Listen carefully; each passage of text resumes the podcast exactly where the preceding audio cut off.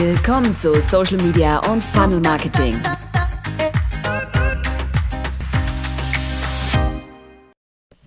Hallo, hier ist wieder Sandra Staub. Schön, dass du dabei bist. Eine neue HubSpot-Studie besagt, was einfach geht, wird gemacht. Und zwar geht es dabei um Technologien. Hm, tatsächlich hat HubSpot eine ganze Umfrage gemacht zum Thema, welche neuen Technologien Verbraucher wirklich wollen. Und warum ich das heute im Podcast habe für dich, ist relativ klar. Denn sehr oft denken wir, wir brauchen irgendeine neue Innovation, die jetzt gerade in unserer Branche ganz heiß diskutiert wird. Tja, und in Wahrheit wollen es die Verbraucher dann gar nicht. Siehe Apps, die Unternehmen teuer entwickeln lassen und die nachher 212 Mal heruntergeladen werden. Große Enttäuschung macht sich breit. Oder aber, ähm, dass alle denken, Blockchain und Kryptowährungen seien so cool, dass man damit jetzt nicht nur Eistee verkaufen kann, sondern auch ein ganz normales mittelständisches Unternehmen gleich mal nach vorne bringen könnte, PR-technisch. Nun ja, die Konsumentinnen und Konsumenten interessiert das noch nicht so sehr. Jetzt will ich aber auch schon gar nicht mehr lange um den heißen Brei herumreden, denn es macht überhaupt keinen Spaß, dir irgendwelche Graphen vorzulesen. Dazu habe ich dir einen Blogbeitrag geschrieben, den du in den Show Notes unten verlinkt hast und äh, den du auch auf meinem Instagram immer öfter sehen wirst. Da werde ich einzelne kleine Ausschnitte aus der Studie mal posten, die ich ganz spannend finde. Warum ich aber heute diese Folge in dem Podcast habe, ist nicht nur, weil ich dich darauf aufmerksam machen möchte, dass nicht alles, was hip ist, immer bei den Konsumenten ankommt, sondern auch, weil ich äh, erklären wollte, wer HubSpot ist. Nämlich HubSpot ist ein ich sag mal, ein kostenloses CRM-Tool, mit dem man eben viele einzelne kleine Marketing- und Vertriebstools nutzen kann, speziell auch für den Kundenservice von kleinen und mittleren Unternehmen. Deshalb war es mir wichtig, dass ich das nochmal rausstelle. Ich hatte neulich bei der Präsentation dieser Studie die Möglichkeit, Inken Kuhlmann zu interviewen. Und das fand ich sehr, sehr witzig. Da bin ich endlich mal wieder zurückgestiegen in meinen eigentlichen ursprünglichen Beruf, nämlich in den der Journalistin und Interviewerin. Das fand ich sehr nett. Und ich habe mit Inken Kuhlmann, die Senior Manager Growth Growing Markets äh, für Deutschland, Österreich, Schweiz und Frankreich. Und ich durfte da mit ihr einige Minuten sprechen. Ich habe mich kurz gehalten, damit du auch möglichst viel mitnehmen kannst und die Aufmerksamkeit nicht in den Keller rutscht. Ich kenne es von mir selbst. Tja, was kann ich dir noch mitgeben? Vor diesem ähm, Interview kann ich dir nur sagen, es war super nett, es war eine sehr, sehr interessante Präsentation und ähm, Südamerika hat mich völlig überrascht. Wenn dich interessiert, warum mich Südamerika überrascht hat und völlig aus den Socken gehauen hat, dann bleib einfach dran. Das hörst du direkt nach dem Interview. Bis dann. Ciao. Erste Frage, die ich eigentlich an alle stelle, ist immer, sich selbst vorzustellen. Und deshalb ist die Frage, wer ist Inken Kuhlmann für alle da draußen, die sie nicht kennen? Ja, schöne Frage, auf jeden Fall. Ja, Inken Kuhlmann, ähm, schon mal erstmal der seltene Vorname, der mich meistens auf jeden Fall herausstechen lässt. Ähm, leidenschaftlicher Marketer. Also das mache ich wirklich gerne und habe total viel Spaß dran, weil es ein kreatives Umfeld ist, aber auch leidenschaftliche Reiterin schon seit Jahren. Damals mit meinem Pferd nach Irland gezogen, auch wieder zurück nach Deutschland mit dem Pferd. Ähm, also das ist so eine ja, Leidenschaft, die ich auf der privaten Ebene dann habe und verbinde, um einfach auch so ein bisschen die Downside zu haben, um mal abschalten zu können von dem ganzen Techniktrubel, sag ich mal so.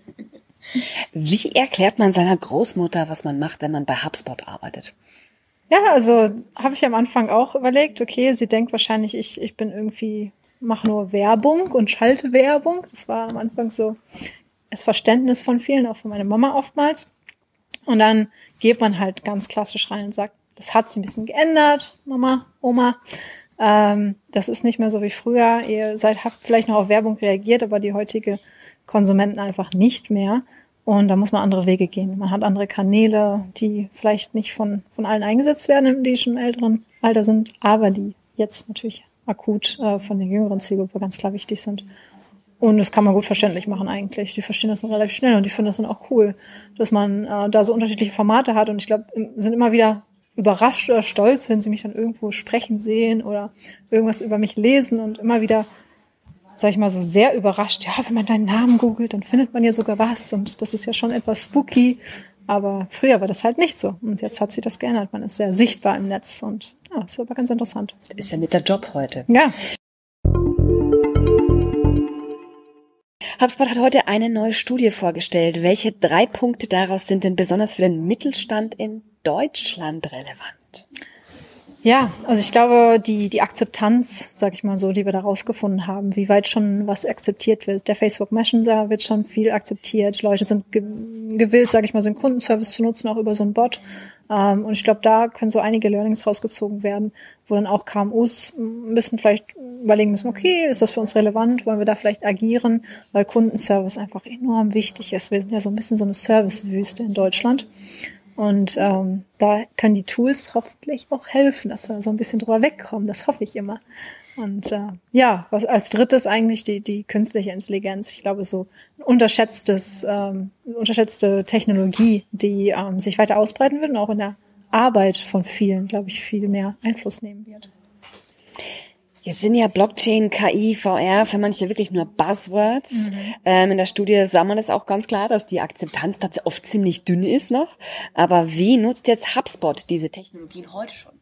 Ja, also haben wir vielseitige Einsatzbereiche. Die künstliche Intelligenz ähm, wird eingesetzt, um zu analysieren, ähm, was Unternehmen im Prinzip ähm, sich entwickeln, wohin die sich entwickeln, also dem Vertriebler die Arbeit zu erleichtern und Daten anzureichern über Interessenten, ähm, deren äh, Werdegang vielleicht und ob sie Positionen wechseln und ähm, ja, Informationsweise anzureichern um die Arbeit zu erleichtern, ein Fall. Und der andere Fall, ganz klar, die, die Chatbots, die wir auch schon selbst im Einsatz haben, die äh, momentan noch auf so ein bisschen spaßige Art und Weise mit unseren Prospects in Kontakt treten und hoffentlich dann jetzt auch bald bei unserem Launch von, von den KMUs eingesetzt werden. Ah, ich hoffe auch. Ähm, die Zeit der Apps äh, scheint für mich so ein bisschen vorbei. Werden die Chatbots denn all diese Funktionen von den eigenen Apps äh, ersetzen können? Also ich denke in, in Zukunft schon, ja, auf jeden Fall, weil ähm, die Apps oftmals ja auch krampfhaft von, von Unternehmen oder Brands versucht wurden einzusetzen und gar nicht so viel Mehrwert äh, schaffen konnten, ja. Also oftmals war gedacht, oh, dann können wir das super tracken, dann wissen wir, wie viele Leute die App runtergeladen haben, wie viele Daily Users wir haben. Und es war so ein Wunschgedanke. Und oftmals, wenn wir Marketer einen Wunschgedanke haben und wir wollen etwas aufzwingen, dann funktioniert das erst recht gar nicht. Und ähm, von dem Gedanken oder von dem Learning müssen wir einfach so ein bisschen unsere Konsequenz ziehen und ähm, uns mehr in Richtung Konsument bewegen und wo derjenige ist. Und wenn derjenige den ganzen Tag auf Facebook ist, dann müssen wir halt da auch sein. Ach, sehr schön. Welche Probleme kann denn der Mittelstand heute schon mit HubSpot lösen? Gibt es vielleicht Branchen, die extrem sich eignen würden, die es vielleicht noch gar nicht wissen? Ja, vielseitig eigentlich. Das kann man immer, ja, also viele Branchen, die es schon einsetzen, sind natürlich die, die auch vielleicht technologiemäßig schon weiter vorne sind. Also andere Softwareanbieter, ganz klar, die dann wissen, okay, Inbaumarketing, das ist für mich was. Marketing Automation macht Sinn. Äh, aber auch Bereiche vielleicht von komplexeren Unternehmen, die vielleicht komplexere Produkte haben, wie ich habe die Schraube für den und den äh, Laster LKW, den ich verkaufe, ganz spezielle Produkte. Ich habe eine Wärmepumpe oder so, die ich baue, ähm, die sich eigentlich dafür sehr gut einsetzen lassen, weil die Konkurrenz im Internet noch nicht so groß ist. Äh, die Keywords sind vielleicht leichter zu ranken und ähm, ich habe einen schnelleren Erfolg. Und ich glaube, dass viele unter das noch unterschätzen und sich da vielleicht noch nicht dran wagen. Und ich immer wieder sehe dann im Gegenteil, ähm, es bewahrt sich dann doch, wenn man was tut, man, man bekommt auch was zurück. Ja, jetzt zu dem ganz lustigen Thema Datenschutzgrundverordnung. Die DSGVO kommt. Äh, mit äh, 25. Mai wird für ganz viele die Welt offenbar zu Ende gehen. Viele Online-Unternehmer haben jetzt wirklich gerade Angst und Panik, äh, dass alles schrecklich, schrecklich kompliziert wird. Wie geht denn HubSpot mit dieser Herausforderung um? Und, und ähm, habt ihr auch schon eure Nutzerdaten ähnlich wie Facebook plötzlich nach Europa verschoben oder war das immer anders?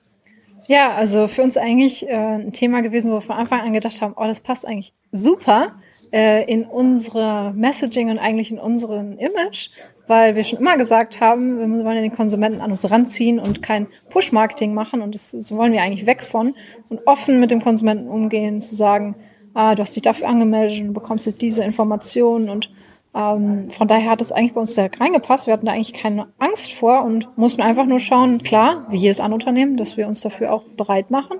Einiges mussten wir ändern, ganz klar.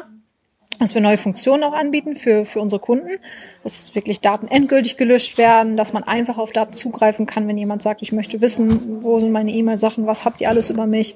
Äh, das sind so einige Features, wo unsere Developer dran gearbeitet haben, aber es war wirklich nur, sage ich mal so, eine Handvoll Sachen, die jetzt noch hinzugekommen sind, dass man sagt, okay, man mag auf dem Formular, macht man ganz klar, wenn das ausgefüllt wird, dann passiert XY im Hintergrund, diese Daten werden gespeichert, eventuell bekommen Sie einen Anruf. Aber diese Transparenz war uns ja eigentlich schon immer wichtig und hat sich jetzt eigentlich dann nur noch mal so ein bisschen verstärkt. Und das Schöne ist, global auch. Ne? Also alle müssen es machen. Und jeder hat halt wahrscheinlich auch mittlerweile Kunden rund um den Globus. Und ich glaube, es war eher auch ein großer Schock für viele ähm, US-Unternehmen. Ähm, ne? HubSpot ist ja eigentlich auch ein US-Unternehmen, ja. wenn man es genau nimmt. Ja, ne? klar, auf jeden ja, Fall. Da, ja. Okay, was sollten die ähm, eigenen Nutzer und Nutzerinnen von HubSpot jetzt konkret tun vor dem 25. Mai? Gibt es irgendwo einen Blogbeitrag, wo ich sage, da muss ich was runterladen und was unterschreiben oder wie ist es? Ja, also eigentlich ändert sich für, für viele Nutzer gar nichts. Also wir haben Informationen bereitgestellt, wir haben alles rumgeschickt. Ähm, es gibt eine Seite vom, rund um GDPR oder DSGVO in Deutsch. Ähm, wir haben Webinar angeboten für, für Partner, für, für Kunden. Wir haben DSGVO-Kits erstellt, wo äh, wir mit Experten gesprochen haben. Wie sind andere Unternehmen damit umgegangen? Ähm, also wir haben die Reise bis hin zur, zur finalen äh, Deadline eigentlich relativ gut strukturiert, auch mit Content. Das ist natürlich unser Strong Suit und hoffen, dass somit eigentlich der Cut, weil es ist ja auch nur die Deadline, es ist ja eigentlich schon über die Jahre eigentlich der, der, der Sache schon implementiert, ähm, ja, dann eigentlich gar nicht mehr so hart sein wird. Das beruhigt mich, weil alle anderen Unternehmen sind da sehr nervös. Okay, wenn ich mich jetzt heute entscheide, HubSpot einzusetzen, welche Voraussetzungen sollte ich mitbringen? Wo sollte ich stehen in meiner, in meiner Entwicklungsgeschichte als Unternehmen? Ja, also ich sollte, glaube ich, ein gutes Grundverständnis haben, äh, wo stehe ich gerade, wo möchte ich hin, was möchte ich erreichen mit meinem Marketing. Ähm, ich glaube, ich sollte ein gutes Grundverständnis haben, wie viele Daten sammle ich momentan, ähm, was möchte ich noch erreichen, ähm, wie möchte ich Sachen automatisieren. Und mir muss auch ganz klar bewusst sein, dass Inbound-Marketing auch Arbeit bedeutet, ja. Und äh, viele gehen davon aus, ich kaufe mir ein Tool und das Tool macht meine Arbeit. Es ist leider nicht so. Und ähm, uns ist viel, viel wichtiger, dass Leute dann auch wirklich die Methodik umsetzen ähm, und die Arbeit reinstecken, ähm, weil wenn ich schlechtes Marketing automatisiere, dann bekomme ich halt auch nur schlechtes Marketing raus hinten. Eine sehr gute Headline, die hätte man gleich am Anfang mal rausholen sollen. okay, ähm, für gewöhnlich bin ich jetzt eigentlich schon fast fertig. Ich habe mir überlegt, ich mache am Schluss immer so ähm, Autocomplete-Möglichkeiten. Ähm, äh, einfach fünf schnelle Antworten auf fünf Satzanfänge, äh, die ich persönlich immer ganz witzig okay. finde.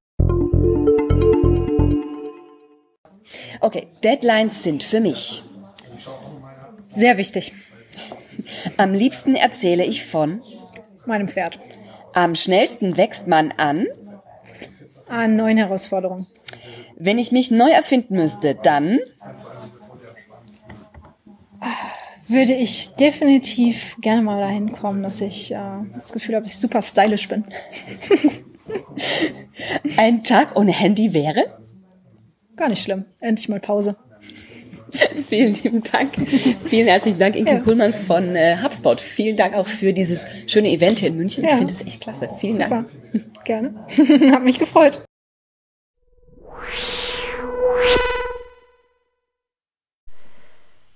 Ja, Apps sind ein klein wenig vorbei und Chatbots ersetzen sie. Jetzt sollte auch klar sein, warum alle in gerade dem Facebook-Marketing ganz, ganz viel vom Thema Chatbots sprechen.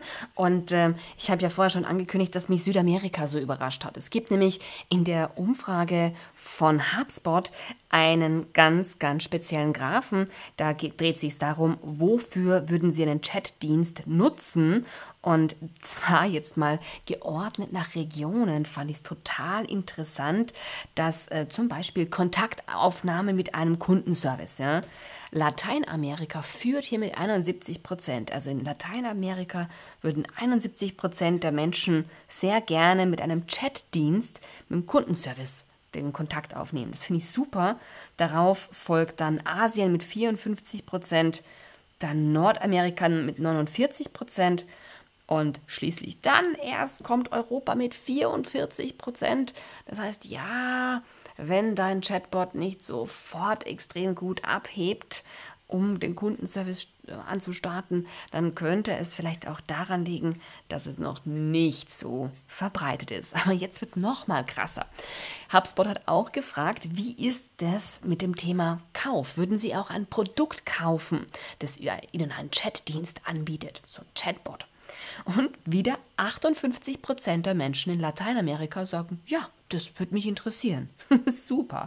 Vor allem, weil ähm, dann wieder 40 Prozent in Asien sagen, ja, Chatbot darf mir was verkaufen.